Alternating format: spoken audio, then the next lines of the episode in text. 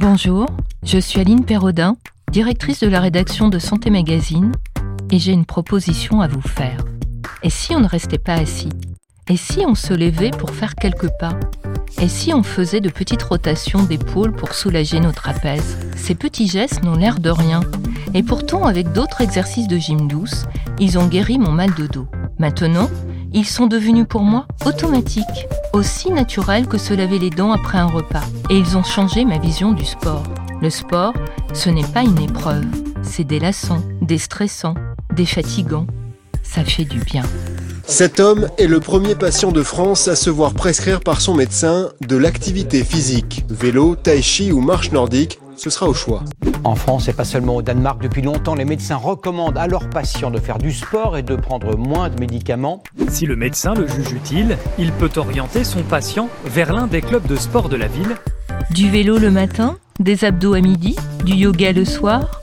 Faire du sport, c'est bon pour la santé. On ne compte plus le nombre d'études scientifiques montrant que chausser ses baskets est bénéfique pour le cœur, les artères, les articulations, le dos et même le cerveau. Les experts sont formels. Pratiquer une activité physique de façon régulière protège des maladies cardiaques, de l'AVC, de l'hypertension, du diabète, du surpoids et de certains cancers. Pour votre santé, bougez, préconise l'Organisation mondiale de la santé. Elle recommande aux adultes au moins 30 minutes d'activité physique par jour, 5 jours sur 7, et aux enfants au moins 1 heure par jour tous les jours. Des conseils qui ne sont pas faciles à suivre dans nos vies réglées par le métro, boulot, dodo. Selon les derniers chiffres de Santé publique France, 6 adultes sur 10 ont une activité physique conforme à ces recommandations. Les femmes pratiquent moins que les hommes. En ce qui concerne les enfants, la situation est encore plus critique. Entre 6 ans et 17 ans, 8 filles sur 10 sont en deçà d'une heure quotidienne d'activité physique. Du coup, les pouvoirs publics se mobilisent. Les deux derniers plans nationaux de santé publique cherchent à développer l'activité physique auprès des enfants, des jeunes, ainsi qu'en milieu professionnel dans les entreprises et les administrations. On le sait moins, mais le sport est devenu un véritable médicament. Au point de le prescrire au même titre que les antibiotiques, l'aspirine ou les antidépresseurs, analyse l'Académie nationale de médecine. Quelle maladie soigne-t-il? Est-il aussi efficace? Voire plus efficace qu'un médicament? Les médecins vont-ils se transformer en profs de gym? Et comment réussir à bouger suffisamment alors que notre mode de vie favorise la sédentarité? Comment, dans cette société numérique, plus neuronale que manuelle, trouver l'envie, le temps et l'argent pour faire du sport? Pour répondre à toutes ces questions, pour découvrir ce que le sport soigne, je reçois le docteur Alexandre Feltz. Bonjour, je suis le docteur Alexandre Feltz, je suis médecin généraliste, euh, toujours euh, en activité, puis je suis adjoint au maire en charge de la santé et du sport santé à la ville de Strasbourg. Alors, mon travail de médecin généraliste, c'est un médecin de famille hein, dans un quartier populaire de la ville, près de la gare. Puis, en, tant qu'adjoint maire, je suis élu de cette ville et donc je travaille sur les questions de santé et notamment sur la promotion de l'activité physique pour les malades ou les personnes fragilisées. Médecin militant, le docteur Feltz se bat depuis 2008, d'abord à Strasbourg, puis au niveau national, pour que les Français fassent plus de sport. Mais d'où lui vient cet engagement? Et lui-même, avec un emploi du temps chargé, arrive-t-il à faire du sport? J'ai fait beaucoup de sport euh, quand j'étais enfant. Euh, je fais du vélo, j'ai fait de la natation, je fais du basket, j'ai fait du tennis, beaucoup marché, nager. Et puis depuis que je suis élu, c'est beaucoup plus compliqué. Et donc, je transforme mes parcours contraints en parcours santé. C'est-à-dire, par exemple, aujourd'hui, je me suis déplacé en vélo euh, pour aller à mon travail, pour aller à la gare. Et donc, c'est ça ma source aujourd'hui, les escaliers, le vélo. On n'a plus de voiture à la maison, donc on fait tout en vélo, quel que soit le nombre de kilomètres, 5, 10, 15 kilomètres. Mais on voit que le sport, ça peut être aussi des modes de déplacement actifs et de l'activité physique. Pour vivre en bonne santé le plus longtemps possible, il faut faire du sport. WOD uniquement altéro aujourd'hui, à savoir le squat clean, le front squat, le thruster et le push press. Allez, allez, allez, boum Mais nul besoin d'être un amateur de testostérone, de performance ou de compétition. Le no pain, no gain, traduisé sans douleur, pas de résultat, n'est pas exigé pour profiter des bienfaits de l'activité physique. La pratique, accessible à tous, doit être régulière, raisonnable et raisonnée, explique le médecin. Alors ça, c'est quelque chose de très important et on a une difficulté dans nos sociétés parce que ce qu'on promeut aujourd'hui, c'est souvent l'activité forte, violente. Moi, je l'appelle testostéronée, où on souffre, on a des gros muscles, où on transpire. En fait, c'est pas du tout nécessaire. Ce qui est important pour la prévention, mais aussi pour le soin, c'est de l'activité physique légère à modérée. Donc c'est une activité physique qui va être, par exemple, comme une marche à pied. Quand on marche autour de 4 km heure, lorsqu'on va euh, faire des escaliers très doucement, lorsqu'on va faire du yoga, du tai chi, du qigong. Donc ça, c'est une activité qu'on appelle légère. Et puis on peut aller jusqu'à une activité modérée. Là, ça va être par exemple en vélo jusqu'à 15 km heure, en marche un peu plus active à 5-6 km heure, euh, des escaliers de façon un peu plus rapide ou une activité euh, sportive plus organisée. Et là, on va être dans le modéré. Et c'est donc dans ce léger à modéré qu'on a tous ces gains en santé. Il n'est pas nécessaire de courir en fait, hein, pour le sport santé. On peut courir si on en a envie et les capacités, mais souvent, on montre ça. On dit que pour être en bonne santé, il faut faire le jogging, ou il faut faire euh, du club de sport, où on va aller euh, très vite, très fort. en fait, pas du tout. Hein. C'est-à-dire, ce qui est aujourd'hui prouvé, c'est que l'activité physique légère à modérée, donc en 30 minutes d'activité 5 jours sur 7, suffit pour avoir tous ces gains en santé. C'est-à-dire que aujourd'hui, l'activité physique est un médicament qui réduit aussi les risques avant d'être malade. Et donc, il diminue de 30 à 40% la mortalité. Il diminue la survenue des cancers, notamment du côlon et du sein. Il diminue les risques de dépression, d'anxiété. Il diminue l'hypertension artérielle, le diabète et même la maladie d'Alzheimer. Donc, c'est un médicament global de prévention sur les maladies cardiovasculaires, sur le cancer et les maladies qu'on appelle neurodégénératives. Donc, c'est un médicament très puissant qui travaille aussi, bien sûr, sur l'estime de soi, qui travaille aussi globalement sur, bien sûr, sa force, sa respiration. On sait que l'activité physique réduit le risque d'être euh, déprimé. Hein. Alors en fait, il agit, euh, on va dire, de deux façons, en restant simple. Hein. Il y a ce qu'on appelle des oxydants dans notre corps, on va dire un peu le stress euh, métabolique, et puis il y a des problèmes d'hormones dans notre corps. Et l'activité physique va justement être un antioxydant. Il va diminuer l'inflammation et il va aussi libérer des hormones qui vont être bénéfiques pour notre organisme. Alors on marche d'un bon pas une demi-heure et c'est bon? On a fait le job? La réalité est plus nuancée c'est bien, mais rester assis trop longtemps annule une partie de ses bienfaits. Il faudrait plutôt faire une heure d'activité physique par jour pour compenser huit heures passées assis. On part de tellement loin, si vous voulez. Hein. Bien sûr, plus on va faire, plus on aura de gains plus on va faire d'activité en termes de temps, pas forcément en termes d'intensité, parce que l'intensité légère à modérée suffit à tout ce qu'on vient de dire. Et surtout, politiquement, il faut qu'on arrête de dire ça. Le fait de dire il faut faire fort, il faut faire plus, mais en fait, il y a plein de gens qui font rien. Et plus on va promouvoir de l'activité très intense, plus on va promouvoir de l'activité très genrée, des hommes rapides qui courent, plus la population n'arrivera pas, parce qu'ils n'ont pas les capacités, ils ne peuvent pas s'identifier. Vraiment, les personnes qui sont très sédentaires et qui font juste un escalier, c'est très bon. Les gens qui sont très sédentaires, qui vont juste faire un ou deux kilomètres en vélo, c'est très bon. Et d'ailleurs, plus on est sédentaire, plus c'est important, si vous voulez, d'avoir une augmentation très progressive. Ah, ces fameux 10 000 pas par jour promus par l'OMS, et qu'on aimerait voir s'afficher sur nos téléphones. Ce chiffre de référence, ancré dans nos mémoires, est à l'origine un slogan publicitaire japonais. À l'approche des JO de Tokyo en 64, l'entreprise Yamasa commercialise un podomètre qu'elle nomme Man Poke, car en japonais, man signifie 10 000, po signifie pas, et ke veut dire maître. Le nom de ce podomètre se base sur les recherches du docteur Yoshiro Atano de l'Université de la santé et du bien-être de Kyushu le docteur Atano avait établi que parcourir 10 000 pas par jour permettait de rester en forme, alors qu'à l'époque, les Japonais ne faisaient en moyenne que 3 500 à 5 000 pas par jour. Aujourd'hui, les choses ont bien changé.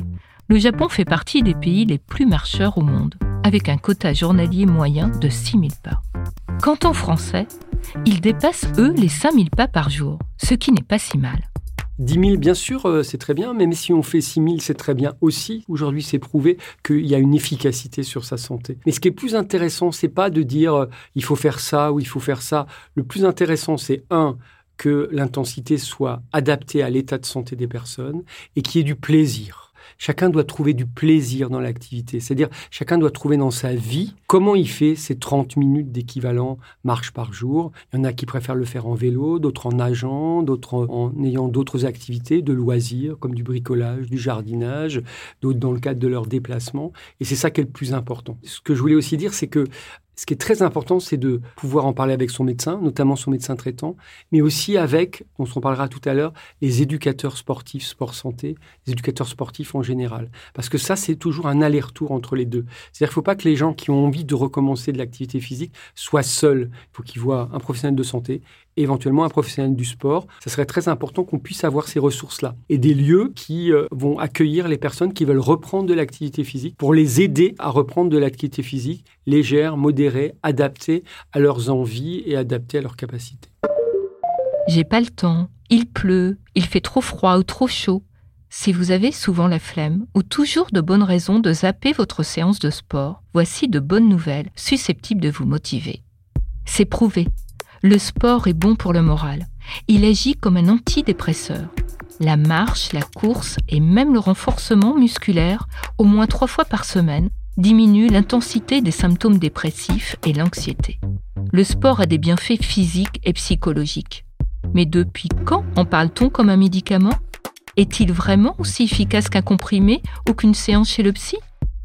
On en parle depuis euh, très longtemps. Hein. Et c'est que depuis quelques années qu'on a retrouvé ces éléments. Depuis 2008, hein, c'est deux rapports, un rapport de l'INSERN et un rapport qui est le PNAP, ce programme national d'activité physique et sportive du professeur Toussaint, qui ont remis en exergue cette efficacité de l'activité physique pour euh, les malades. Alors c'est très large, c'est vrai, un médicament exceptionnel, hein, puisque vous savez, normalement un médicament agit sur une maladie, des fois deux. Et là, on est sûr sur plus de 35 maladies qu'on a une efficacité. Alors, je ne vais pas pouvoir toutes les citer.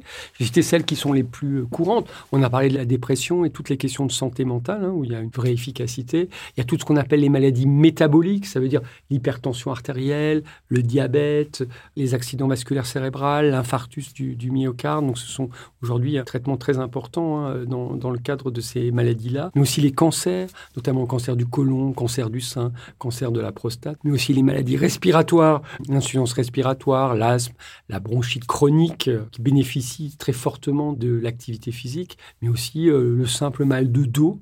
Par exemple, dans le diabète, on sait qu'aujourd'hui, 30 minutes d'équivalent marche par jour, seulement 30 minutes d'équivalent marche par jour, est plus efficace que le meilleur des médicaments pour le diabète. Et c'est aussi l'INSERM qui dit que dans le diabète, le premier médicament, c'est l'activité physique qui doit être prescrit dans ce qu'on appelle l'artérite des membres inférieurs, ça veut dire lorsque les artères sont bouchées, c'est pareil, c'est le premier médicament qui doit être prescrit. Voilà, donc ça veut dire que ces euh, médicaments pour les maladies chroniques hein, ne vont pas guérir, mais vont stabiliser les maladies sans forcément des médicaments pharmacologiques. Quelquefois, il faut bien sûr les deux. On ne peut pas arrêter euh, les médicaments, mais euh, on sait que, par exemple, dans le diabète, on peut arriver à équilibrer un diabète uniquement avec l'activité physique et sans médicaments pharmacologiques. Ça veut dire qu'il faut continuer l'activité physique. Si le sport est un médicament, le surdosage est-il possible?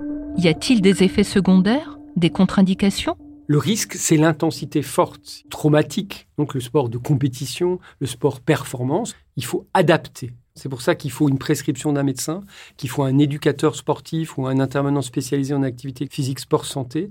Et c'est ces deux personnages, le professionnel de la santé et le professionnel du sport, qui vont en lien avec le patient lorsqu'il est malade, lorsqu'il a des maladies, vont adapter et vont trouver avec lui quelle activité et surtout quelle intensité et qui vont accompagner progressivement, comme à Strasbourg. Les personnes sont vues bien sûr à l'entrée, un mois après, six mois, un an après. Il y a un vrai accompagnement qui est fait. Il n'y a aujourd'hui aucune contre-indication, à part la maladie aiguë, hein, qu'on a un gros problème de santé aigu, mais même dans les traitements du cancer, même durant les chimiothérapies, aujourd'hui on recommande l'activité physique. Dans la fatigue du cancer, le seul médicament qui est efficace dans la maladie du cancer, c'est l'activité physique donc il n'y a quasi aucune contre-indication. Tout est fait dans la douceur, on nous explique bien qu'il ne faut pas forcer. Moi, j'ai pas eu de peur ni de crainte euh, sur toutes les activités que je fais. C'est très bien qu'on soit pris en charge justement parce que moi, j'irais pas m'inscrire à un cours de tennis avec quelqu'un qui connaît pas ma maladie et qui connaît pas l'opération que j'ai eue et qui sait pas. On peut se faire mal pour le coup. Là, c'est très rassurant parce qu'on sait qu'on est encadré euh, professionnellement. Insuffisance cardiaque, diabète, AVC, cancer, maladie de Parkinson, insuffisance respiratoire, près de 11 millions de Français sont pris en charge pour une affection de longue durée. Depuis 2016, ces malades peuvent bénéficier du sport sur ordonnance. C'est inscrit dans la loi. Le médecin traitant peut leur prescrire une activité physique. Selon un rapport de l'Institut national de la santé et de la recherche médicale datant de 2019, le sport sur ordonnance donne des résultats étonnants. Moins d'hospitalisation, moins de médicaments et plus de chances de guérison. Strasbourg a lancé le sport sur ordonnance à visée de, santé euh, en 2012 dans tout le territoire de la ville. Il y avait eu d'autres expérimentations sur des réseaux de, santé auparavant. Et euh, donc euh, à Strasbourg, tous les médecins généralistes peuvent prescrire à leurs patients malades chroniques de l'activité physique plus de 400 médecins généralistes qui prescrivent au quotidien. Plus de 3000 patients ont pu bénéficier de cette ordonnance d'activité physique. Donc, vous êtes un patient qui a eu du diabète, un problème de cancer, une hypertension, un problème d'obésité, euh, un problème respiratoire. Vous allez voir votre médecin. Il va voir un peu quel est votre état de santé, vous faire une ordonnance. Et avec cette ordonnance, vous allez voir un éducateur euh, sportif de la ville qui va vous faire différents tests pour voir euh, quel est votre niveau euh, de capacité physique. Et avec ces éléments-là, il va vous mettre en place un programme d'activité physique adapté à votre état de santé en lien avec votre médecin traitant. donc Strasbourg a lancé en 2012 le sport sur ordonnance et en 2016, la loi a permis que chaque médecin traitant en France puisse prescrire cette activité. D'ailleurs, il y a plus de 35 villes en France qui ont des dispositifs euh, similaires, plus de 100 réseaux de santé euh, qui euh, permettent aujourd'hui d'accompagner les patients. Donc, il y a plusieurs dizaines de milliers de patients en France qui ont pu bénéficier déjà du sport santé sur ordonnance. Le médecin peut faire deux choses. Soit il peut justement faire une prescription plus avancée, où il va dire, ben, ça serait bien que vous fassiez deux heures de vélo, des marches à pied, des escaliers, mais c'est pas son métier. Le médecin, son métier, c'est de suivre les malades chroniques, de motiver les personnes à s'engager vers l'activité physique. Et le métier d'intervenant spécialisé en activité physique est là pour faire les tests d'activité physique et mettre en place le protocole d'activité physique adapté. Donc c'est bien ces deux-là, c'est pas plus compliqué, c'est complémentaire si vous voulez. Hein. C'est-à-dire que le médecin traitant fait son travail, le médecin de famille, médecin spécialiste des malades chroniques, et puis l'éducateur fait son métier, l'intervenant spécialisé en activité physique, en faisant les tests et en trouvant avec le patient, en discutant avec lui, l'activité qui est le plus adapté, mais aussi celle où il a le plus envie, hein, parce que la question du plaisir est très très importante. Donc ces deux parties sont essentielles et sont euh, nécessaires aujourd'hui, et euh, c'est très important que cet accompagnement humain existe, parce que quand on est malade, qu'on veut recommencer de l'activité physique, il faut qu'on soit aidé et accompagné. Malheureusement, euh, il y a 11 millions de personnes en affection longue durée et 20 millions de malades chroniques quand on rajoute l'hypertension artérielle et le diabète. Et si on rajoutait les personnes âgées on serait encore au-delà, qui euh, malheureusement aujourd'hui ne peuvent pas bénéficier parce qu'il n'y a pas de système organisé et financé euh, partout. Alors là, le gouvernement vient faire l'annonce de 138 maisons du sport santé qui devraient à terme être des lieux où chaque patient ou chaque personne fragilée puisse aller. Mais aujourd'hui, la question du financement se pose. Ces 38 maisons dans quasi tous les départements existent, sont labellisées, donc peuvent vont accueillir euh, les, différentes personnes qui nécessitent euh, donc cette prescription et cet accompagnement. Mais la question est du reste à charge pour les personnes parce que très souvent, malheureusement, les malades ont des difficultés euh, financières. On sait qu'il y a des inégalités qu'on appelle sociales de santé et que tout le monde ne peut pas se payer cette activité physique. D'ailleurs, euh, euh, le rapport de l'INSERM dit qu'aujourd'hui, il y a une perte de chance pour un malade chronique si on ne lui prescrit pas de l'activité physique. Les études montrent d'ailleurs que quand un médecin dit c'est bien d'arrêter de fumer, c'est bien de manger différemment, c'est bien de faire de l'activité physique, mais s'il le met sur une ordonnance, ça double son efficacité quelques dizaines de milliers de patients sur près de 11 millions, c'est quand même très peu. L'immense majorité des malades chroniques devraient donc en bénéficier, mais n'en bénéficient pas faute de moyens, faute de ressources. D'un côté, la science dit le sport est aussi efficace, voire plus efficace qu'un médicament. Et de l'autre, l'État répond c'est vrai. Mais il ne veut pas rembourser la pratique sportive, car, je cite, le sport ne constitue pas un acte de soin. Une position pour le moins contradictoire. Donc moi, je suis résolument positif. Les choses ne s'arrêteront pas, même si aujourd'hui, la question du financement par la sécurité sociale a été bloquée. Mais l'année prochaine, on va repasser dans ce qu'on appelle le programme de financement de la sécurité sociale, PLFSS, où on veut qu'il y ait une prise en charge par la sécurité sociale au niveau national.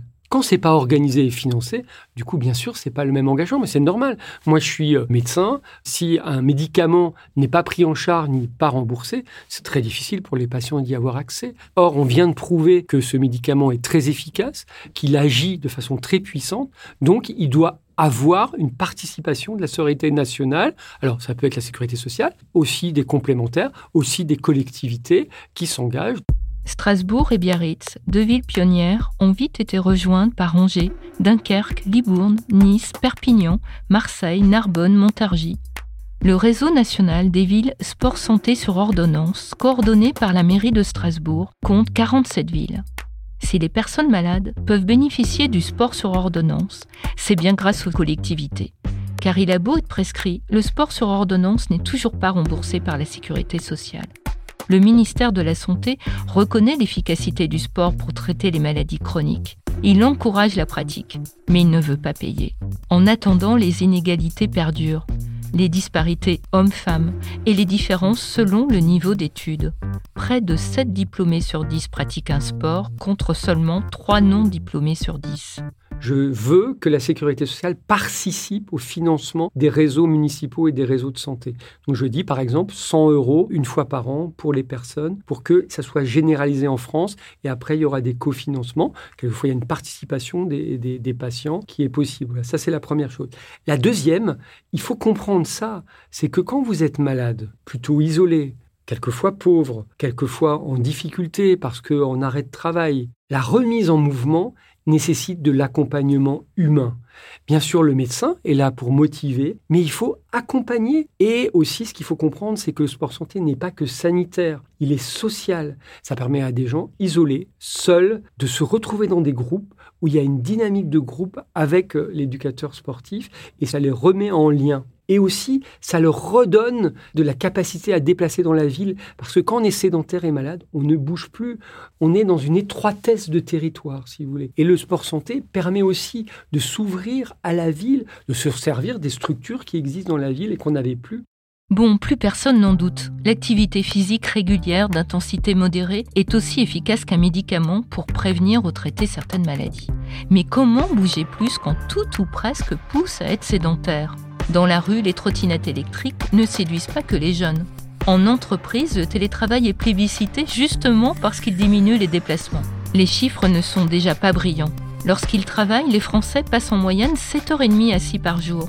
Et quand ils ont du temps libre, ils restent encore souvent statiques devant leurs écrans, Internet, la télévision. Quand on sait que la sédentarité tue autant, voire plus que le tabac, ce constat fait froid dans le dos. Il manque des, équipements euh, dans certains territoires. Sans équipement, euh, bah, la pratique ne se fait pas. Donc euh, c'est un véritable frein à, la pratique, les équipements. Et puis l'offre est également un frein. Oui, rendre accessible le sport aujourd'hui doit être un droit et doit être accessible à tout le monde. Il y a bien des initiatives. Des trottoirs sont agrandis pour pouvoir mieux marcher. Des mini-salles de gym avec vélos statiques et elliptiques sont installées dans les parcs municipaux. Les pistes cyclables et les services de location de vélos se multiplient. Mais l'offre reste inégale sur l'ensemble du territoire. Par exemple, Strasbourg compte 12% de pistes cyclables quand Lyon dépasse à peine les 3%.